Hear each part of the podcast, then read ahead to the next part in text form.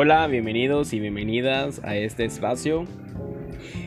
Eh, yo soy Isaac Álvarez y en este espacio vamos a platicar acerca de los pedagogos guatemaltecos y qué han hecho por la educación en Guatemala.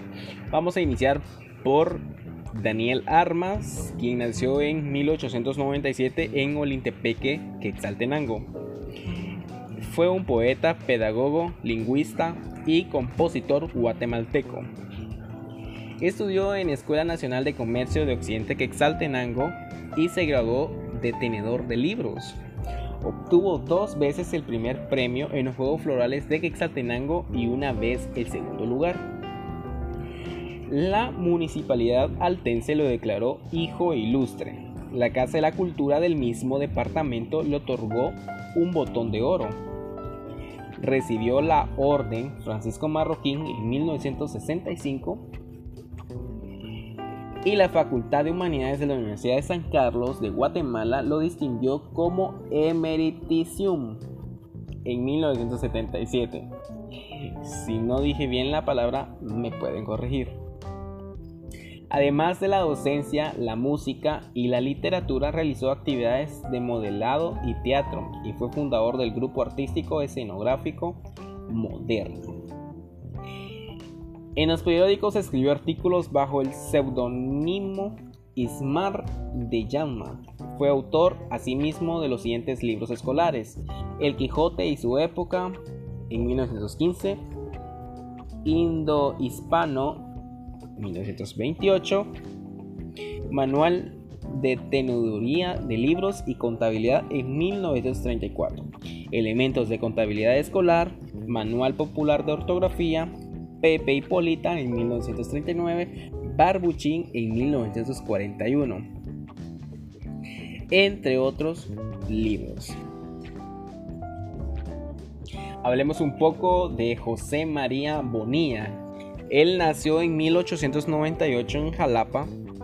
Fue un artista, pedagogo y escritor guatemalteco. Entre sus obras más conocidas fueron sus textos didácticos y las modificaciones que hizo al himno nacional de Guatemala en 1934. Vaya dato curioso, ¿verdad? Antes de cumplir 17 años de edad, obtuvo el título de profesor normalista en Escuela Normal Central de Profesores y después, inmediatamente, se graduó de bachiller en Ciencias y Letras en el Instituto Nacional Central para Varones.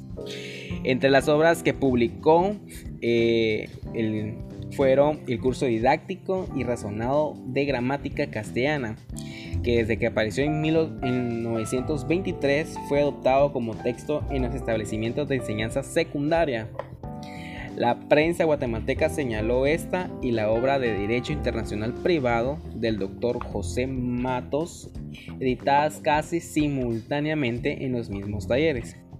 Eran las más completas en su respectivo género que se habían publicado hasta aquella fecha en Guatemala. Otro de los pedagogos importantes de Guatemala está el doctor Juan José Arevalo Bermejo, quien nació el 10 de septiembre de 1904 en Taxisco, Guatemala. Fue un educador y político guatemalteco. Fue presidente de Guatemala desde el 15 de marzo de 1945 hasta el 15 de marzo de 1951. Otro dato curioso. Fue hijo de Mariano Arevalo Bonilla y Elena Bermejo de Paz. Y en 1934 obtuvo el doctorado en Filosofía y Ciencias de la Educación en la Universidad Nacional de La Plata en Argentina, desempeñándose luego como profesor en las universidades de Tecumumán. Fue también un prolífico escritor cuyas obras versan sobre temas de pedagogía e historia en Guatemala. No dejemos atrás a Jacobo Arbenz Guzmán. Él nació el 14 de septiembre de 1913 en Quetzaltenango. Fue un militar y político guatemalteco de ascendencia suiza, que desempeñó como el vigésimo quinto presidente de Guatemala de 1951 a 1954. Anteriormente a eso fue ministro de la Defensa Nacional en 1945. Eh, durante su gobierno se incrementó en gran manera la educación rural y la alfabetización y la educación secundaria. El plan inicial de la Escuela Normal Rural se extendió con la regionalización de las escuelas rurales, de las cuales se fundaron seis en distintos rumbos del país. Los postulados pedagógicos de la revolución se mantuvieron vigentes por 10 años y se dio a la educación un carácter democrático, desde los jardines de niños hasta la universidad. Surgieron el periodismo escolar y el autogobierno, y las asociaciones de estudiantes se generalizaron en todas las escuelas secundarias. El anteproyecto de la Ley Orgánica de 1952 instaló un moderno sistema educativo acorde con la realidad pedagógica del país, pero este estatuto no tuvo vigencia total, ya que sabemos la historia de dicho proceder. Luis Arturo Lemus también fue otro pedagogo. Nació el 12 de agosto de 1920 en Tactic, Alta Verapaz. Sus inicios.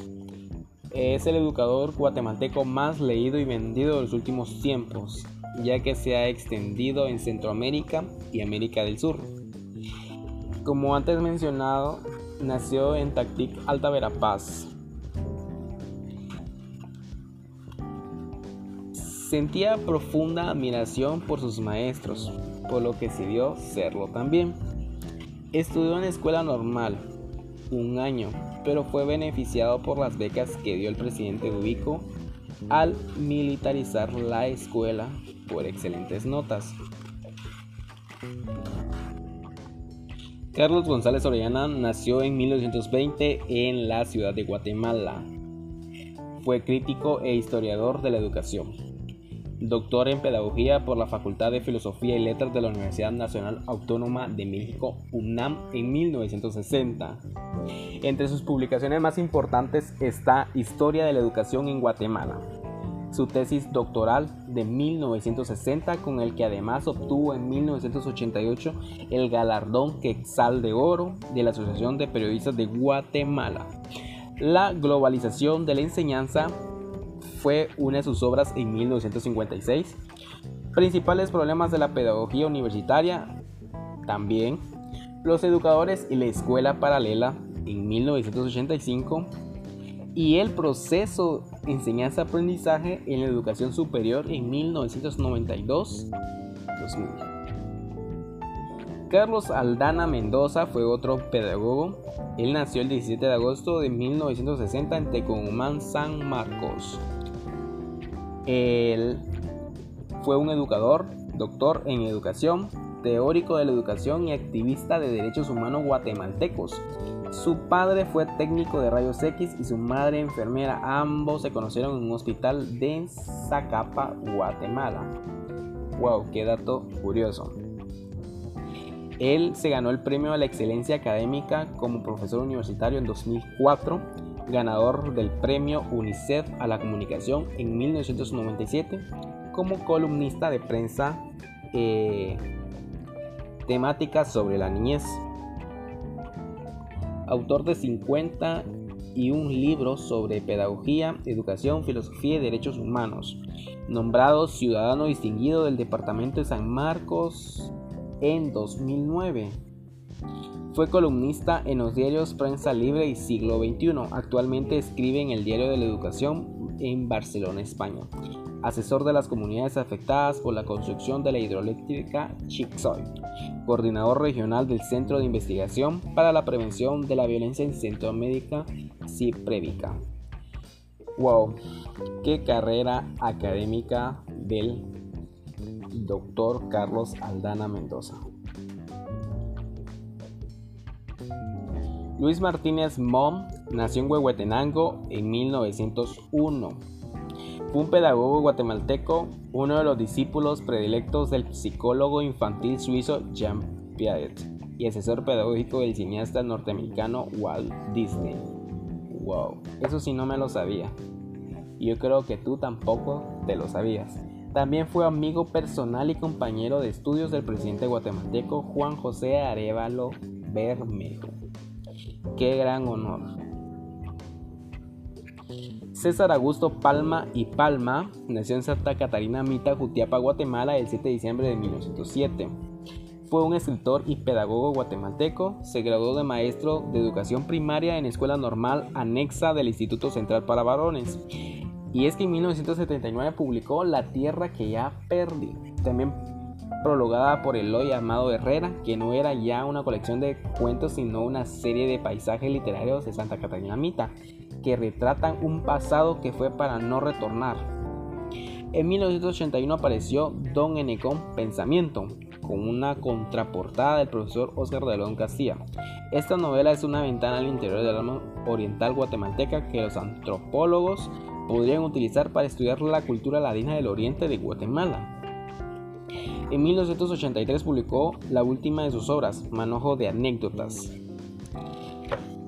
En 1984 preparó la publicación de Cariño en versos sencillos, su primera obra en verso, la cual describe varias localidades de su natal Jalapa.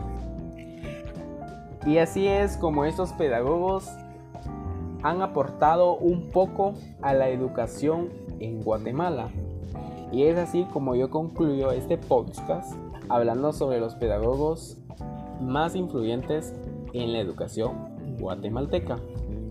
Este fue un tema del curso de corrientes pedagógicas contemporáneas.